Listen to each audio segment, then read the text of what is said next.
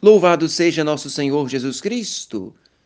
Que você tenha uma santa e abençoada noite. Nada melhor do que terminarmos este dia com a nossa pequena reflexão e oração da noite. São Marcos, capítulo 9, versículo 23. Tudo é possível ao que crê. São palavras de nosso Senhor.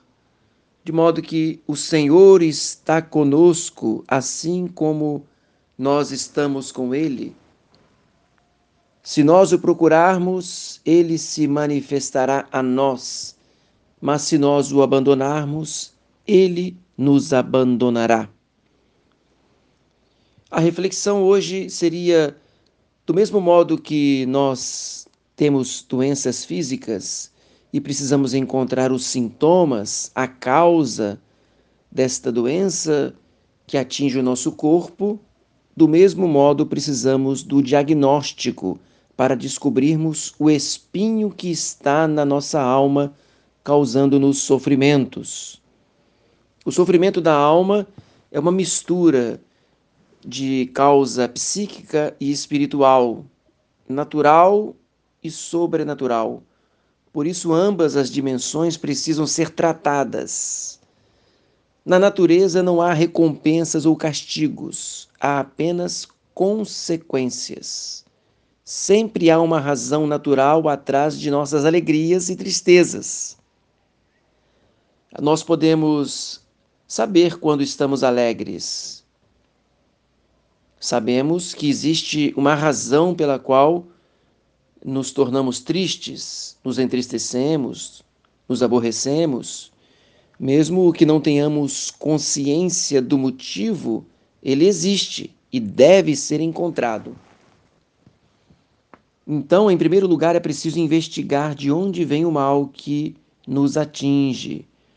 Às vezes é fácil saber, mas outras vezes não é. É preciso fazer como o médico, quando nós vamos a uma consulta, ele faz toda uma análise para descobrir a causa da doença, uma espécie de anamnese, isto é, ele busca dentro de nós todas as razões, até mesmo dentro do nosso passado, as situações que podem nos ter provocado a doença. É claro, ele precisa saber para prescrever o tratamento ou o remédio que nós precisamos. Da mesma forma, a alma precisa ser auscultada, ou seja, precisa ser sondada porque em algum de seus labirintos ela pode estar escondendo a razão do mal que o atinge. O mal que atinge o interior da nossa alma, seja qual for o motivo de sofrimento que nos amargura, é preciso logo verificar a sua origem, se ela é de ordem financeira, social, familiar, religiosa, profissional. Cada um precisa, portanto, é, examinar-se e ver se por aí, em algum momento, a causa do sofrimento não tem origem no pecado, na transgressão à lei de Deus. Como eu dizia, a natureza ela tem suas consequências. E cedo ou tarde nós pagamos pelos nossos erros. É preciso então saber descobrir e assim aos poucos vamos distinguindo, né? Onde é que precisamos melhorar. É, nas próximas reflexões nós vamos é, refletir um pouco mais sobre isso e cada um vai se examinando para ver onde é que precisa podar, né? Cortar ou onde é que precisa mutilar num sentido espiritual, como nosso Senhor fala no Evangelho, se o nosso olhar, né? se o nosso olho nos escandaliza, é preciso arrancá-lo. É, é preferível entrar no céu com o olho a menos do que com os dois ir para a eternidade do inferno. Então rezo com você a pequena oração da noite.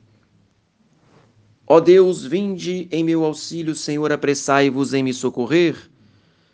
Salvai-nos, Senhor, enquanto estamos acordados, e guardai-nos durante o sono, a fim de que vigiemos com Cristo e descansemos em paz. Oremos, visitai, Senhor, nós vos suplicamos, visitai a nossa casa e afastai dela todas as ciladas do inimigo, que nela habitem os vossos anjos para nos conservar em paz e que sempre vossa bênção nos proteja. Por Cristo nosso Senhor. Amém. Maria, minha boa mãe, livrai-me nesta noite do pecado mortal. Querida Mãe Virgem Maria, fazei que eu salve a minha alma. Desça sobre você a bênção de Deus Todo-Poderoso, o Pai, o Filho e o Espírito Santo. Amém. Salve Maria.